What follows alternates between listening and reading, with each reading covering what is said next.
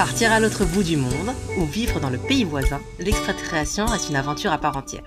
Être bousculé dans ses habitudes, s'adapter à un nouvel environnement, se réinventer professionnellement, se découvrir un peu plus chaque jour, à coup sûr, vous écoutez The Musette, le podcast des expatriés entrepreneurs. Bonjour à tous, je suis Adeline Verdier-Velten, sa fondatrice. Dans ce podcast, vous allez découvrir des histoires de vie, d'envie, des témoignages de femmes qui ont décidé de se lancer dans l'entrepreneuriat durant cette parenthèse de vie à l'étranger. Courageuses, créatives, innovantes, solidaires, déterminées et engagées. Bienvenue dans l'univers inspiré et inspirant de nos musées, nos expatpreneurs aux quatre coins du monde.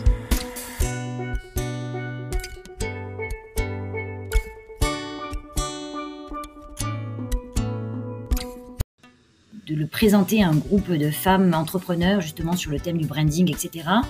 Et, euh, et à la fin, les, mamans me disent mais elle est géniale ton idée, euh, pourquoi tu te lances pas euh? Donc oui, elles ont vraiment une conscience écologique et, et c'est typiquement hum, ma cible. La sécurité, la traçabilité est vraiment voilà. Je suis aussi maman, donc j'utilise les produits que je crée sur mes enfants moi, je suis un, entrepreneur euh, qui commence de zéro. Bienvenue sur The Musette dans Oser entreprendre en expatriation. Cette semaine, je suis ravie de recevoir Natacha Tarascon. Docteur en pharmacie et après avoir travaillé pour de grands groupes, Natacha décide en expatriation de lancer une gamme de soins pour enfants. En pleine pandémie, c'est depuis Shanghai que la marque Doucea France voit le jour. Un point entrepreneurial entre la France et la Chine. Ensemble, nous avons parlé de création d'entreprise, de choix stratégiques et de vision de la consommation durable en Chine, là où le Made in China, perçu comme négatif, a encore un peu la dent dure. Je vous souhaite une bonne écoute.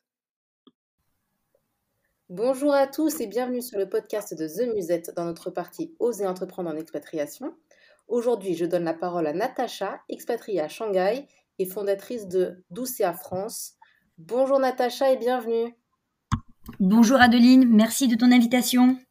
Ah ben, avec plaisir. Natacha, avant de commencer, est-ce que tu pourrais te présenter en quelques mots, euh, voilà, ton background professionnel, tes études, etc. Oui, alors euh, on va commencer. Bah, écoute, je suis montpelliéraine donc mmh euh, une fille du Sud. Et euh, j'ai fait mes études de pharmacie, puis ensuite j'ai fait un master de marketing et management à l'ESCP à Paris. Et à partir de là, bah, j'ai enchaîné euh, ma carrière, bah, bien sûr comme tout le monde, un hein, stagiaire, stagiaire, et puis premier petit job, voilà, mais toujours dans le domaine de la dermocosmétique. Et ça m'a ça m'a amené à vivre dans le sud de la France, Lyon. J'ai hum, aussi fait une très longue tournée en Amérique latine puis j'ai posé mes valises au Moyen-Orient, à Hong Kong et à Shanghai. Voilà. Très bien, tu as beaucoup voyagé, c'est bien. Euh, euh, je sais que tu as travaillé pour de, grands groupes. Qu'est-ce que tu aimais euh, lorsque tu bossais pour eux? Alors, ce qui est assez marrant, c'est que quand j'ai travaillé pour ces grands groupes, ils étaient encore. Alors, je dis pas que c'était des startups, loin d'être des startups, mais c'était des toutes petites sociétés et qui sont devenues bah, maintenant des, des géants, quoi. Mais à, l'époque, si je puis me permettre de dire ça, c'était encore des petites sociétés euh, euh, avec euh, très peu de personnes. Je me rappelle les bureaux, c'était tout petit, puis au fur et à mesure, ça a été des gros sièges sociaux. Donc donc c'était des petites sociétés, mais c'était passionnant parce que quand même c'était très structuré par rapport à, à, une toute petite start-up, mais vraiment passionnant parce que j'ai commencé un peu ma carrière et puis on a évolué tous ensemble. Ah oui, donc tu es parti de zéro presque avec eux et tu as vu tout le montage se faire, quoi. Alors, oui, oui et non, oui, parce qu'on a créé les filiales de zéro ensemble euh, et euh, effectivement, bon, mais voilà, pour te dire encore, c'était c'était pas des startups, hein, c'était vraiment déjà des, mm. des compagnies qui étaient euh, bien implantées, mais toutes petites encore. Quand je vois maintenant, mm. c'est incroyable. Mm. D'accord, ah, c'est intéressant. alors je sais qu'aussi, alors avant de parler de, de, je sais qu'à Shanghai, tu as aussi la casquette de business teacher. En quoi ça consiste exactement? Qu'est-ce que tu leur apprends à tes élèves Et toi, qu'est-ce que ça t'apporte? J'avais déjà commencé il y a un bon petit moment pour remplacer un, professeur en congé maternité euh, et j'ai trouvé ça vraiment passionnant. Donc j'ai essayé de garder cette, cette casquette de ce qu'on appelle des, euh, voilà, des business teachers, c'est-à-dire qu'on ne s'occupe pas vraiment de la partie théorique.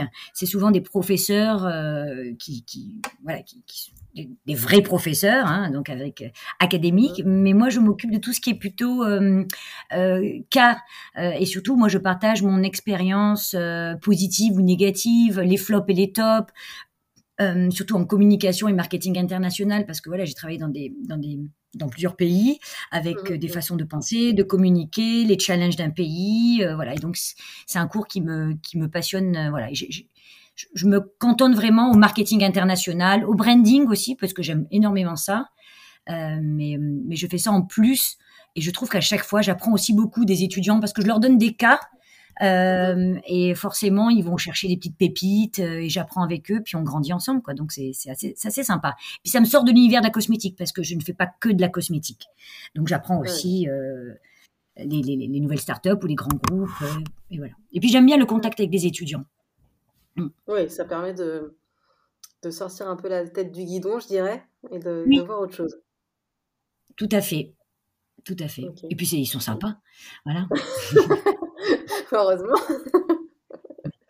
Alors justement, c'est durant un de tes cours euh, que tu as eu l'idée euh, de lancer ton projet d'Océa France. Alors est-ce que tu peux nous expliquer comment ça s'est passé ce fameux jour? Et, euh, et, voilà. En fait, un jour pareil, un professeur ne pouvait pas venir pour un cours. C'est un professeur qui devait venir de l'étranger. Et en fait, l'intitulé, c'était l'éco-socio-conception. Donc alors moi, euh, Natacha, est-ce que tu veux t'occuper de ce cours-là? Il y a du marketing. Je me dis, mais qu'est-ce que c'est ça? Puis comme je, ne suis pas du genre à dire non, je me suis dit bon bah écoutez, laissez-moi voir ce que c'est et puis euh, et puis euh, je, je, vais voir quoi.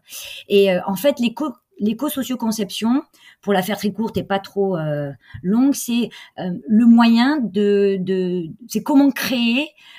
ça peut être une petite start-up, ça peut être une idée, ça peut être aussi une société de la réorganiser de la manière la plus écologique, sociale possible. Euh, c'est ce qu'on appelle voilà l'éco-socio-conception ou les mmh éco-sociaux conçus euh, marketing. Et, euh, et, en fait, euh, donc il y avait une petite partie théorique pour le coup, donc j'ai pêché des informations. Puis à la fin, je dis aux étudiants, écoutez, voilà, il faudrait qu'on réfléchisse, on doit se mettre dans la peau d'un d'un start-upper et on doit créer une marque et voilà, on va faire par petits groupes. Comment on peut être la plus écologique, sourcer des ingrédients, sourcer des packaging, les circuits courts, tout ça, c'est quelque chose que je n'avais jamais vraiment vécu parce que j'avais jamais été impliquée euh, dans mes dans mes sociétés passées euh, voilà.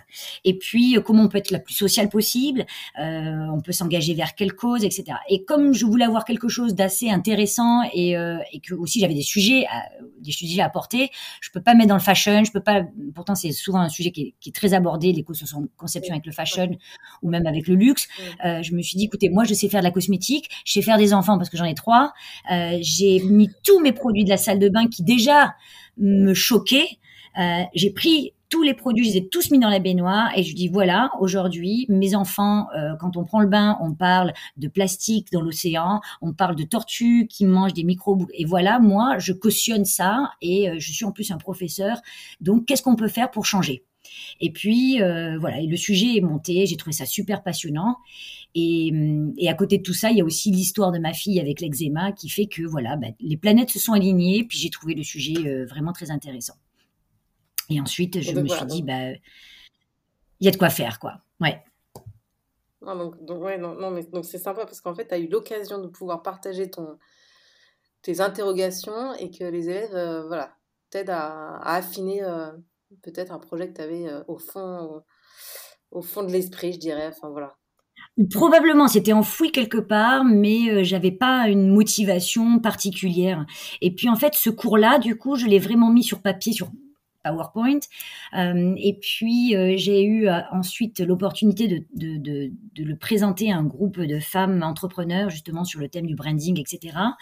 Et, et à la fin, les, mamans me disaient mais elle est géniale ton idée, pourquoi tu te lances pas Voilà. Puis je me suis dit tiens pourquoi pas. Et puis puis ça voilà ça a cheminé et puis je me suis lancée. Et puis une fois que t'es lancé, bah la machine est, est en route quoi.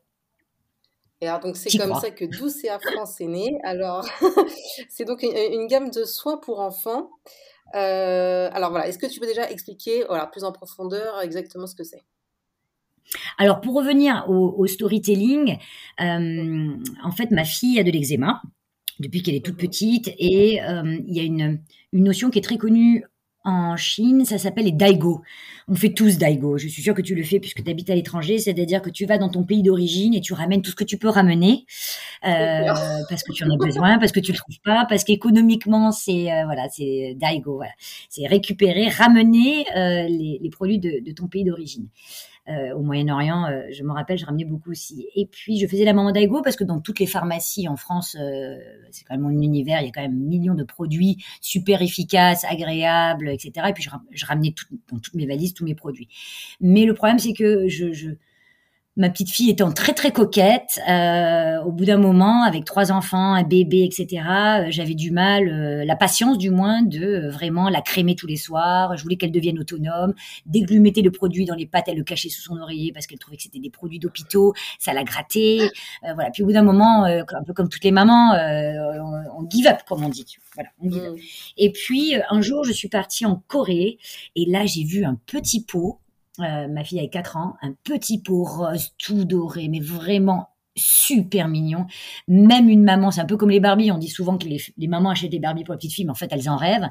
J'ai acheté ce petit pot, j'ai enlevé la crème parce qu'à l'intérieur c'était de la crème euh, snail euh, d'escargot, j'ai retiré tout ça et puis je lui ai mis sa crème traitante pour pot atopie dans le petit pot. Et je dis tiens regarde c'est la crème de princesse etc et, là vraiment j'ai senti déjà la joie de mettre de la crème et voilà. Et je me suis dit bon voilà ce, ce, cette histoire je suis pas la seule parce que d'autres mamans sont dans mon cas.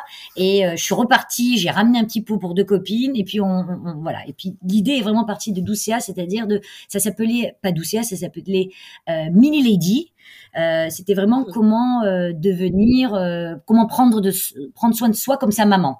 Puis je me suis dit pourquoi se cantonner qu'aux filles, il n'y a pas que les filles, puisque j'ai le troisième aussi qui avait de l'atopie et de l'eczéma.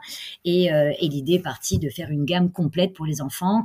Alors qu'une crème, ça n'a pas de sens pour la crédibilité de la marque. Donc, on a fait aussi toute une routine, le gel douche, l'eau nettoyante, etc. Et voilà. Donc, je me suis retrouvée avec une idée, avec maintenant un portfolio de presque une quinzaine de produits en comptant les accessoires ici en Chine. La gamme est plus courte en France qui va arriver, mais ici en Chine, euh, j'ai plus d'accessoires en fait. Hmm. Et alors, donc, voilà, donc en fait, ta marque, c'est un pont entre la France et la Chine. Est-ce que tu peux nous expliquer pourquoi? Alors, elle a, elle a cette particularité, euh, c'est très très long à expliquer, mais cette particularité. Normalement, j'aurais dû, si les choses étaient bien euh, bien organisées comme un business plan qui n'est jamais bien organisé, tu vois, mais j'aurais dû normalement lancer en France et en Chine, soit parallèlement, soit peut-être en France d'abord, mais pour toutes les raisons qu'on connaît, qu'on va pas remettre sur le tapis. Je crois qu'on en entend suffisamment parler. Euh, ça s'est pas du tout organisé comme ça. Le fait d'être en lockdown dans un pays, bah forcément il y a un pays qui dépasse l'autre, et, euh, et ensuite euh, bah, l'énergie, c'est difficile de la diviser. Donc je me suis vraiment concentrée au lancement Chine. Et en fait la particularité de à France, c'est que j'ai une production en Chine pour le marché chinois. Pour des tas de raisons. Euh, et puis, j'ai une production France qui va sortir pour le marché France, donc un pur made in France avec des ingrédients euh, made in France, même si en Chine aussi nos ingrédients sont made in France, mais euh, vraiment une, une, une, gamme française avec des textures françaises pour le marché France et export. Hors Chine, voilà, la Chine reste à la Chine. Donc c'est quand même une double double challenge pour euh, une toute petite marque comme la mienne, mais, mais je suis convaincue que c'est la solution. C'est la, la solution. Et, je me pose la question là en, t'écoutant. Euh, les, les euh, asiatiques et les pots occidentales et entre guillemets françaises, parce que tu, tu vas attaquer la France, sont, sont différentes, les besoins ne sont pas les mêmes? Alors le design, tout est pareil, donc tout le branding est exactement le même. Les, pots qui sont en fait ce qu'on appelle des cases, euh, des, ce sont des petits boîtiers ah euh, rechargeables. Ouais.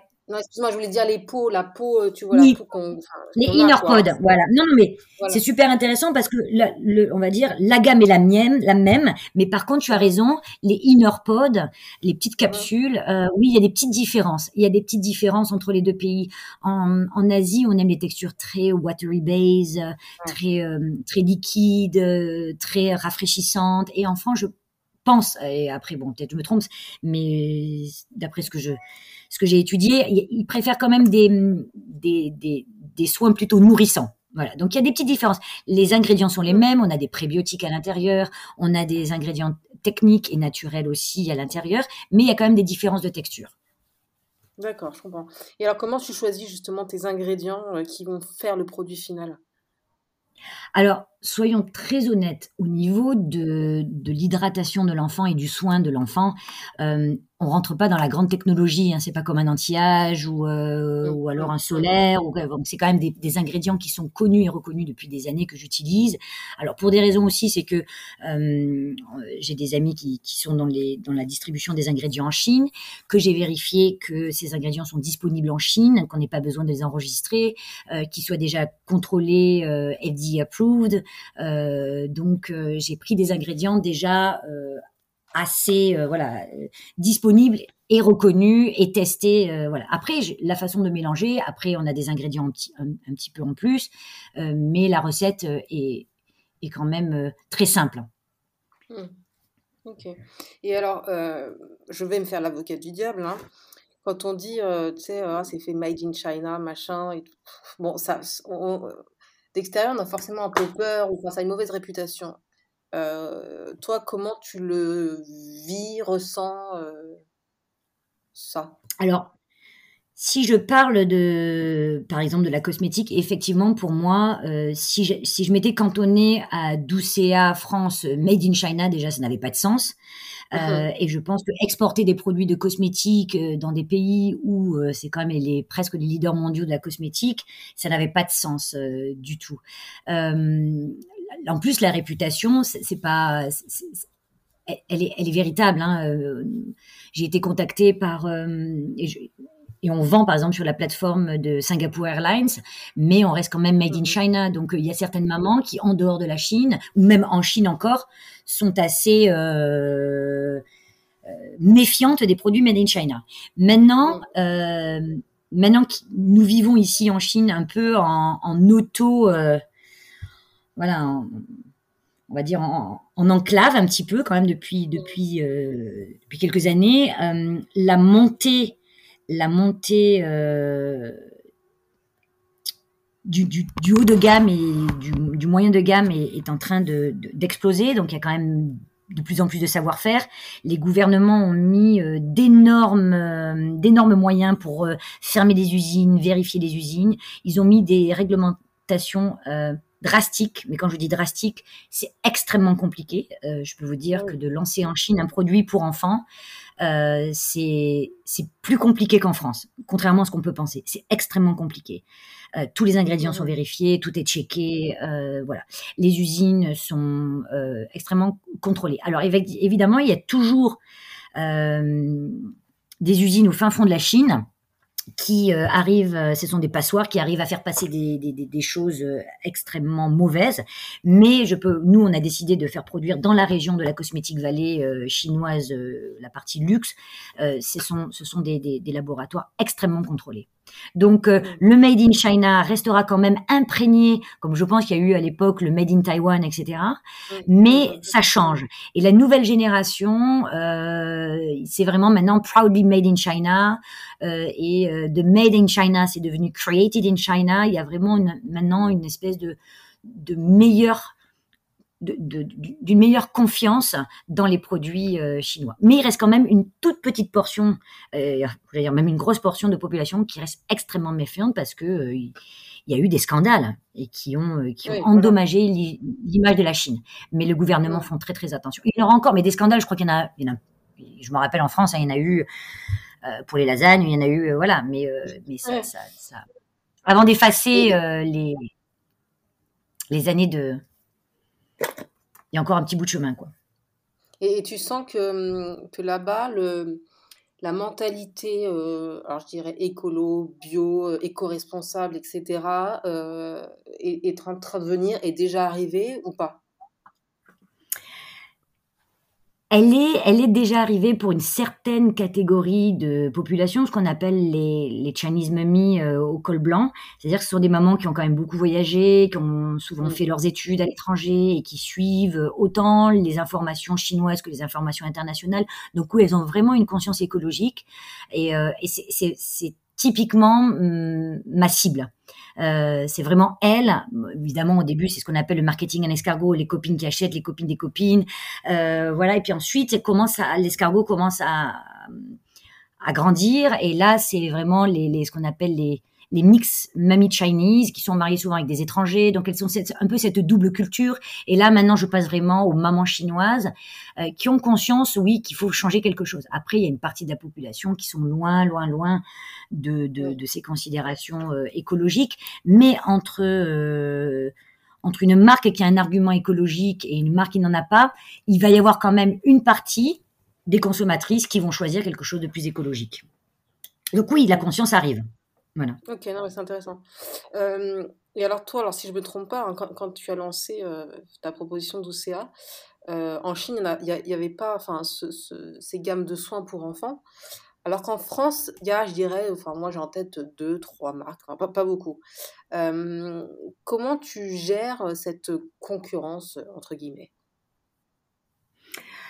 Euh, alors, il y a, beaucoup de petites techniques. Déjà, c'est vrai que la marque, elle a quand même des bases. euh, si je me compare avec les marques, pardon, chinoises locales, hein, euh, la marque, euh, elle a quand même une crédibilité avec des fondements assez solides. Donc, c'est une marque qui est très safe. Je dis pas Mhm. qu'il n'y aura pas ou qu'il n'y a pas eu euh, une allergie. Une allergie, de toute façon, quand on utilise des ingrédients naturels, on peut être allergique à tout. Euh, Je fais souvent des conférences en disant, voilà, euh, qui n'a jamais été allergique euh, au lait, à la cacahuète, à la fraise. Voilà, ce sont des ingrédients naturels, mais l'allergie peut arriver. Mais quand même, on a essayé de faire en sorte que les formules soient euh, les plus safe possibles, les plus efficaces possibles, euh, de manière la plus euh, voilà. le- les usines sont contrôlées. Je vais, j'invite aussi mes clientes euh, dès qu'il y a une production à venir visiter et passer la journée. C'est c'est- à une heure et demie de, en, train de Shanghai, donc pour être totalement transparente.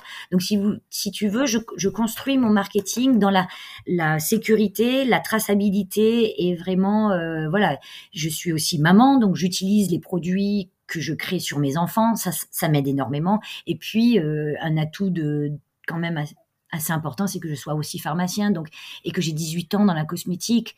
Euh, donc, tout ça, ça donne quand même une image de marque à la, société. Donc, je suis un peu en mode start-up, mais quand même par rapport à mes concurrents chinois, euh, j'ai voilà de bons fondements. Maintenant, ça fait qu'un an qu'on est lancé, on, on, est encore anecdotique par rapport à l'échelle chinoise pour des tas de raisons, euh, parce que bah voilà des fonds, les fonds d'investissement qui, qui, qui, voilà pour l'instant voilà on a déjà un an, tout se passe bien, on commence à vraiment bien développer, mais on n'a pas encore fait vraiment le, le kick-off complet. Mais euh, mmh. mais voilà, je pense que c'est ça qui m'aide par rapport euh, aux concurrents chinoises où elles n'ont pas le même storytelling quand même. Ça, ça, ça c'est important. Mmh. Et puis effectivement, en Chine, euh, tous les produits étaient très bébé orientés et on se rend compte quand même que la maman, après trois ans, euh, un bébé après trois ans, elles utilisaient bah, des produits plutôt dermato, elles, mmh. elles, achetaient, elles achetaient, voilà. Donc euh, voilà, là, on, on, propose une gamme un peu nouvelle. Euh, et puis on s'appelle, ce qu'on s'est rendu compte, c'est qu'on était vraiment kids, mais en fait, on s'appelle Kids and Family parce qu'on se rend compte que il y a aussi des mamans qui sont euh, enceintes qui utilisent nos produits, il y a des mamans euh, qui veulent re revenir sur les basiques avec le naturel. Euh, voilà, donc euh, c'est Kids and Family finalement. On a un peu changé cette image de kids, c'est la famille. Ok, non mais en fait c'est intéressant de, de, voir que c'est toute ta construction de la marque, euh, toute ta transparence, tout ton, toutes tes explications qui font que euh, voilà, la concurrence n'a pas forcément lieu d'être parce que tu voilà parce que as mmh. toute cette démarche en amont quoi. Après, il faut accepter en tant qu'entrepreneur de, bah, de, de, mettre en scène euh, soi-même. Euh, il y a des photos de moi dans tous les, dans tous les, voilà, on a, on a, beaucoup de plateformes online. C'est toujours la même photo de moi avec mes lunettes en tant que pharmacien. Il faut aimer aussi, euh, voilà, mettre ses enfants aussi en, enfin, voilà, c'est, l'histoire est basée sur, sur, sur ma famille, sur moi et mes enfants, donc forcément, la crédibilité vient de là et il faut l'assumer aussi. Voilà, donc c'est, c'est euh, mmh. des fois bon. Non, mais c'est intéressant de, enfin voilà, c'est intéressant de comprendre comment comment tu as, pensé la, la, chose, quoi. Donc, euh. Et alors, quand on monte une entreprise, on pense forcément qu'il y a une sortie de zone de confort. Euh, toi, quelle a été la plus grosse sortie de zone? Le salaire. Ah, mais c'est vrai, mais c'est bien de le dire. faut être ah honnête. Faut être extrêmement honnête. C'est vraiment tout un ça c'est vraiment tout c'est vraiment difficile quand euh, quand on a eu des hauts postes qu'on a eu euh, des salaires et des fois je me marre avec des amis parce que forcément euh, enfin après moi je suis un, un entrepreneur qui commence de zéro. Voilà c'est que au lieu d'aller chercher des fonds j'ai construit la marque et il y avait une phrase qui était très jolie que m'a dit euh, une personne, un peu comme du pointillisme, vraiment comme un tableau de pointillisme. Chaque client, je vais les chercher par un, je les transforme ou je les transforme pas, mais ensuite on, offre un service de qualité. Euh, là, j'ai une de mes meilleures clientes qui a eu un bébé, je lui ai fait un petit cadeau. Euh, voilà, on essaye vraiment de, de, de de faire du pointillisme. Voilà. Après, c'est une technique. Euh, je sais que d'autres entrepreneurs cherchent plutôt de l'argent euh, pour avoir une équipe. Voilà. C'est ma façon de faire et c'est celle que j'ai choisie. Mais c'est pas c'est pas mieux moins bien. C'est juste que ça ça correspondait à à je pense. Donc euh, tout ça pour dire que je commence à zéro et pour moi zéro c'est vraiment à zéro, c'est-à-dire que je vais faire les marchés euh, et puis des fois euh, il y a toujours des rencontres magiques qui se font, puis il y a des marchés vraiment ça va pas du tout, il pleut, il fait froid, on n'a rien vendu, on est un peu démoralisé et puis je me dis mais qu'est-ce que j'ai fait? J'avais un super salaire, je voyageais en business, j'allais dans des super hôtels, je voyageais, mais là je me retrouve coincée en Chine en train de vendre des crèmes à des mamans qui s'en foutent. Enfin, voilà, il y a des moments où c'est le, le voilà. mais un marché, où il, un marché où il pleut, il fait froid. Et qu'est-ce que je fais quoi? Mais qu'est-ce que je fais? Mais non, parce qu'il y a toujours, il y a, honnêtement, sur toutes les activités qu'on a faites, il y a, il y a à 98%, il y a toujours quelque chose qui se passe incroyable. Voilà. Euh, donc, mais il y a, il y a 2% qui peuvent vous, vous, vous plomber. Donc, euh, oui, l'argent, c'est un problème parce que quand vous avez une indépendance financière euh, et que là, ce que je disais à des start peur la dernière fois, surtout des femmes, euh, non seulement vous n'avez plus de salaire, mais en plus vous en dépensez. Donc, mmh. parce que vous avez besoin de vous former, parce que vous avez besoin d'inviter les gens, parce que vous avez besoin de sortir pour vous faire connaître, parce que et en fait, le l'écart l'écart se, se, creuse énormément. Et si vous n'avez pas un soutien à côté, donc moi je fais, je fais aussi des petits, c'est pour ça que je garde aussi mes cours, soyons très honnêtes. Euh, je fais des petites choses à côté euh, pour avoir un tout petit peu, voilà, pour pas être complètement dépendante de mon mari. Mais si vous n'avez pas un mari qui vous soutient à côté et, et dans votre projet et, euh, et ça, bah, c'est compliqué. Donc oui, c'est un grand bouleversement qu'il faut calculer. Il faut vraiment le calculer. Ouais, faut, faut, faut, faut, la gérer. Parce que ça peut être plus long que prévu. Ouais. ça peut être plus long que prévu. Surtout en pleine pandémie, comme tu as fait quand tu te lances en pleine pandémie. oui, c'est ça. Ça peut vraiment être, euh, ça peut vraiment. Donc, c'est vraiment à discuter avec son mari, et être. Et je pense qu'il y a, il y a, dans mon cas, il y a, je pouvais pas le faire trop tôt. Et euh, trop tard peut-être je n'aurais pas eu l'énergie. Il, y, a, il y avait un bon moyen où euh, j'avais mis un peu de côté. Euh, mon mari est là pour nous aider. Voilà, tout, tout, le monde n'a pas voilà, cette, cette opportunité. Mais là, l'argent est un, mmh. est un problème. Tous les start-upers vous le diront. Oui. Mmh. Oui, oui, clairement. Euh, si, un jour on t'avait dit, euh, Natacha, euh, tu ta propre, ton propre business dans un pays étranger, est-ce que tu y aurais cru?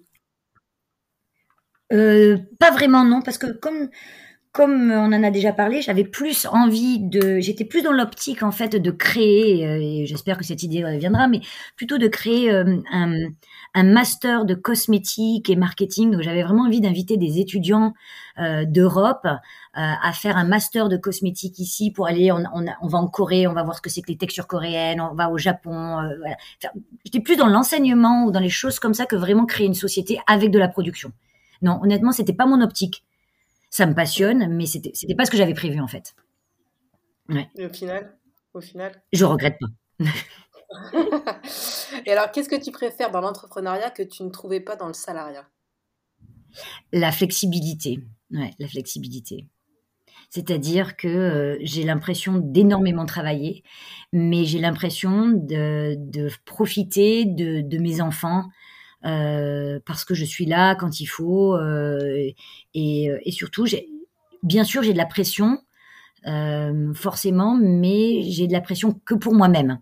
J'ai pas en plus cette, cette pression sur les épaules de, de du chef et, euh, et au lieu de ça du groupe. Donc, euh, j'ai l'impression que j'arrive à gérer de moi-même. Hmm. Et ça, ça c'est très agréable. Je ne travaille pas le hmm. week-end, ou vraiment, quand il faut faire des marchés en période de Noël, des choses comme ça, mais je ne travaille pas le week-end. Je sais que je pourrais faire plus, mais, euh, mais je pense que, que voilà, tant pis, c'est plus lent que je, je, je, je pense pouvoir, mais mais c'est important. Et là, c'est quand même agréable. Je me lève le matin et je me dis, voilà, j'ai de la pression. Qu'est-ce qui va m'arriver aujourd'hui? Mais au moins, j'ai pas de compte à rendre, j'ai pas de board à faire, j'ai pas d'angoisse de ne pas être assez performante. Toutes ces angoisses, bah, elles, ont plutôt disparu en fait. Mmh. Euh, ce, projet, tu l'as commencé seul, euh, et, là, donc j'imagine que tu as fini par t'entourer euh, de, de, personnes pour avancer comment tu choisis ce que j'appellerais, enfin, ce que je dirais tes collègues? Euh, alors tout de suite dès le début du projet, euh, comme j'ai une partie que vraiment je ne supporte pas faire, euh, moi mon mari m'a dit tu fais ta société, mais je te demande de t'entourer immédiatement de quelqu'un qui fait l'administration et la finance parce que c'est pas toi, enfin chacun ses qualités. Donc j'ai tout de suite demandé à un ami de de, me rejoindre dans l'aventure, que voilà qu'au début je payais ce qu'on appelle en red pocket, voilà, je pense que c'est connu, et puis voilà, de vraiment m'aider à ça. Et puis lui, il a, trouvé le sujet assez passionnant, euh, et puis il a voulu, lui il gère des affaires, il a voulu rentrer euh, dans le projet, et, euh, et à nous deux, lui il avait la partie vraiment moins marrante, administration, finance, euh, réglementation, enregistrement de noms, etc., etc. Et puis moi, j'avais la partie euh, plus production, marketing, développement de formules, etc. Et puis on a vraiment grandi tous les deux. Ce qui est bien, c'est que c'est un garçon, moi je suis une fille, euh, et, le, duo se passe plutôt bien. on s'entend très très bien. Puis en plus, sa femme, elle est chinoise, donc elle me donne énormément de coups de pouce. Elle est toujours là pour m'aider. Et puis ensuite, comme, je ne vais pas rentrer dans les détails, mais on a eu énormément de problèmes pour avoir nos certificats parce que la loi a, a changé, qu'en Chine elle est rétroactive. Enfin, bon, on va pas rentrer dans ces trucs-là, mais grosso modo, on a eu plus de mal que prévu pour avoir tous nos certificats de vente. Pas de production parce que tout était nickel et en réglementation, mais euh, de vente. Euh, on n'a pas vraiment recruté euh, voilà, on a recruté surtout euh, des gens qui étaient passionnés par la marque, parce qu'on on, est une marque pour les enfants, avec les enfants et aussi qui reverse énormément aux enfants. Donc, euh, il faut avoir aussi ces trois ces trois concepts. Donc, au début, c'est plus des amis qui sont venus nous aider, puis qui sont transformés en plus après en employés. Donc, on est encore en mode familial et amical. Et puis après, il y a tous les petits satellites qui viennent nous donner un coup de pouce, une amie qui vient sur un marché, une amie qui fait des photos, une autre qui vient nous aider pour un dossier de finance. Et, en fait, euh, oui, on le dit souvent, c'est euh, une petite entreprise, euh, c'est surtout de l'aide, quoi. Il y a beaucoup d'aide. Mmh. Il y a beaucoup d'aide. je me demandais si la Chine était un pays très dynamique pour entreprendre. Extrêmement, extrêmement. Mmh. C'est euh, et, euh, et, je vois, on est tout un groupe d'entrepreneuses euh, dans le fashion, dans, dans, dans de, plein de choses. Et vraiment, on a des moyens et des réseaux de, de communication. C'est la version WhatsApp en puissance. On est, on est tous connectés, on peut travailler. Enfin, il y a énormément de de get-together, de c'est incroyable tout ce qu'il y a. Je peux pas comparer avec la France parce que j'ai jamais créé une société en France, mais mm. mais on a des tas de communautés, des communautés euh, woman power, on a euh, la ruche pour les femmes françaises, on a voilà et, on a le green entrepreneuriat, donc ça c'est un groupe de femmes qui sont qui militent pour le green euh, à petit niveau, à grand niveau, mais vraiment, c'est, c'est, c'est, et puis surtout ce qu'on peut, ce qui est assez incroyable en Chine, c'est que tu peux directement atteindre les CEO. Euh, donc, euh, c'est, c'est, tu cherches une information, les gens te, les gens te, te t'acceptent, euh, t'acceptent, acceptent à te recevoir, partagent, échangent. Honnêtement, oui. C'est peut-être comme ça en France. Euh, en France, euh, oui, il y, en a, mais est-ce qu'il est y a des femmes chinoises entrepreneuses? Oui, parce que déjà, j'ai l'impression que tu me dis que c'est pas mal les expats, en, général. Hein, ah non, non, il y a énormément. Ouais, ouais, des femmes chinoises, bien sûr. Des femmes chinoises, oui, oui, oui. Moi, j'ai tout un groupe de femmes, elle est green. Green entrepreneuriales, en fait, c'est même, je, les je me marre toujours, je les dis toujours, c'est la mafia hongkongaise. Elles sont du sud de la Chine, elles parlent, elles parlent en, en en cantonais, je, je, je, reconnais le cantonais. Donc oui, oui, elles sont, voilà, on est cinq ou six. Et à l'intérieur, il y a aussi une, une, une grecque, euh, voilà. Il y a, y, a des, y a des pôles. Ouais. Et c'est vrai que les, les, j'aime bien ce groupe d'entrepreneurs euh, justement mix. Français, c'est bien parce que on, travaille sur le branding, on travaille sur comment on pourrait mutualiser nos forces, comment on pourrait euh, faire un événement franco-français pour attirer, euh, voilà. Mais après, j'aime bien aussi les, groupes multiculturels. Et ça, c'est mmh. c'est une vraie force en Chine. Okay. Ou, ou à l'expatriation, on va dire. Mmh. Et alors, d'extérieur, on, a l'impression que bon, bah, les Chinois, c'est les 35 heures, ils connaissent pas trop, que c'est plutôt métro, boulot, dodo. il y a peu d'espace pour la vie perso. Est-ce que tu es d'accord avec ça ou pas? Ils travaillent énormément, ouais. ouais. Ils travaillent énormément. Énormément. Et non seulement ils travaillent leur... En fait, ce que j'aime bien chez les Chinois, c'est qu'ils ont un, un, esprit entrepreneuriat, en fait. Euh, et surtout, je pense qu'avec le Covid, euh, il y en a qui ont perdu leur travail, etc. Et ils se disent, si j'avais eu un, un side business, un petit truc à côté, ça m'aurait permis de tenir. Donc en fait, euh, la plupart des Chinois ont un petit business à côté. Ils revendent des choses, ils vont voyager, ils achètent des choses. Il y a des plateformes de commerce comme ça qui sont hyper facilitées. tu prends en photo, tu le, tu le vends, tu deviens un peu un brand ambassadeur de ce que tu as acheté. oui, ils ont quand même un esprit très entrepreneurial. Ouais. Okay et du sens des affaires. Ouais, mais donc mm. la, vie perso, pour eux, c'est l'espace-temps vie perso, c'est moindre. Oui, oui, puisqu'après, après, euh, c'est aussi euh, la, vie perso, c'est aussi tourner autour de son enfant, euh, souvent unique, qui doit venir le meilleur, parce que voilà, c'est donc c'est vrai, mais c'est souvent tourné vers son travail et sur l'éducation de son enfant. Donc oui, il y a peu de loisirs. mais bon, après, on peut pas généraliser tous les Chinois, mais quand même, les Chinois sont, sont, ont peu de loisirs quand même. Ils travaillent énormément énormément. Ok, alors vous, quand, on, quand, on est expat, alors surtout, euh, je dirais français, parce que bon, on a aussi un sens de la famille et, l'envie de... Enfin, on n'a pas cette culture de travailler non plus 60 euh, heures par semaine. Euh, comment ça se gère? Nous, bah, par exemple, nous, on a une règle avec mon mari, on ne travaille pas le week-end. Euh, voilà, le week-end, le vendredi soir, à partir de 19h. Voilà. Après, moi, je réponds toujours à mes clientes. Elles ont toujours besoin d'un petit cadeau de last minute. Voilà, les VIP, des choses comme ça. Voilà, je regarde mon téléphone quand même, mais on, on se met, on se met pas sur des grands sujets. Euh, où on fait pas des meetings le week-end ou des choses comme ça. Vraiment, on se met. Euh, Et je suis là pour les enfants. Euh, à 4 heures, on, goûte ensemble, on fait des devoirs. Souvent, j'ai mon ordinateur à côté. Mon fils fait ses divisions. Ma fille fait la dictée. Voilà, on s'organise. Je sais que l'après-midi, je, je fais pas des choses qui me demandent la concentration. Ça va plus être des petites choses, répondre à des euh, voilà. Mm. Donc on s'organise comme ça, mais le week-end c'est vraiment la famille et les copains parce que bon on n'a pas la famille, c'est euh, voilà. Et de toute façon je pense qu'avec trois enfants, euh, travailler le week-end, je sais même pas comment, je sais même pas comment je pourrais faire. pour finir sur cette partie de l'entrepreneuriat, toi si tu avais un conseil à, à, donner pour quelqu'un qui voudrait entreprendre à l'étranger en l'occurrence, qu'est-ce que ça serait? Je, vraiment, je le, je le dis, euh, il faut lancer quelque chose. Il faut vraiment lancer quelque chose. On dit toujours que le premier est un loupé, euh, mais je pense que c'est très important de lancer quelque chose euh, qui, euh, qui est bien fait, euh, qui est voilà, et puis de le tester de tester sur le sur les marchés, désolé de le dire, ou de tester auprès de ses amis. Mais le problème des amis, alors moi j'ai de la chance, j'ai des amis qui sont tellement honnêtes et tellement franches que euh, elle, euh, c'est pas du genre à dire mais c'est fantastique ce que tu as fait, j'adore, je suis complètement fan. Non, c'est souvent les premières à me dire attention là j'ai ce problème, tatati tatata, tu vois. Euh, c'est c'est c'est très important, voilà, de s'entourer de gens qui sont là pour t'aider et de tester les produits euh, avant de, de, de vraiment se, se lancer. Il faut tester. Mmh. Parce que, et puis surtout voir si vous êtes fait pour ce, genre de travail, parce que être entrepreneur, euh, euh ça demande une énergie quand même. Pour certains, certains entrepreneurs, et en tout cas la mienne, Doucia, ça demande quand même énormément d'énergie, euh, de de positivisme aussi parce qu'il faut croire au projet malgré euh, voilà parce que ça reste très compliqué. Il y a tous les jours il y a quelque chose qui se passe.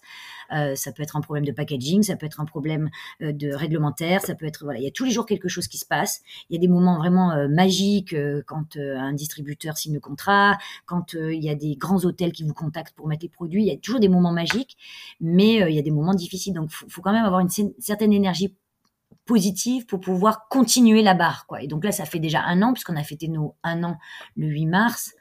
Euh, et je, me sens d'attaque de continuer encore avec cette même énergie. Mais, euh, mais, mais j'ai beaucoup testé quand même avant, de voir si, mon projet était crédible, si euh, s'il y avait une vraie demande sur le marché. voilà, parce qu'après, une fois qu'on a engagé de l'argent, ben, c'est un peu tard, quoi. Oui, bien sûr. Bah, écoute Natacha, merci beaucoup d'avoir répondu à mes questions euh, sur euh, ton projet euh, Doucea, de nous avoir expliqué comment tu as osé te lancer et de la transparence aussi sur le sujet.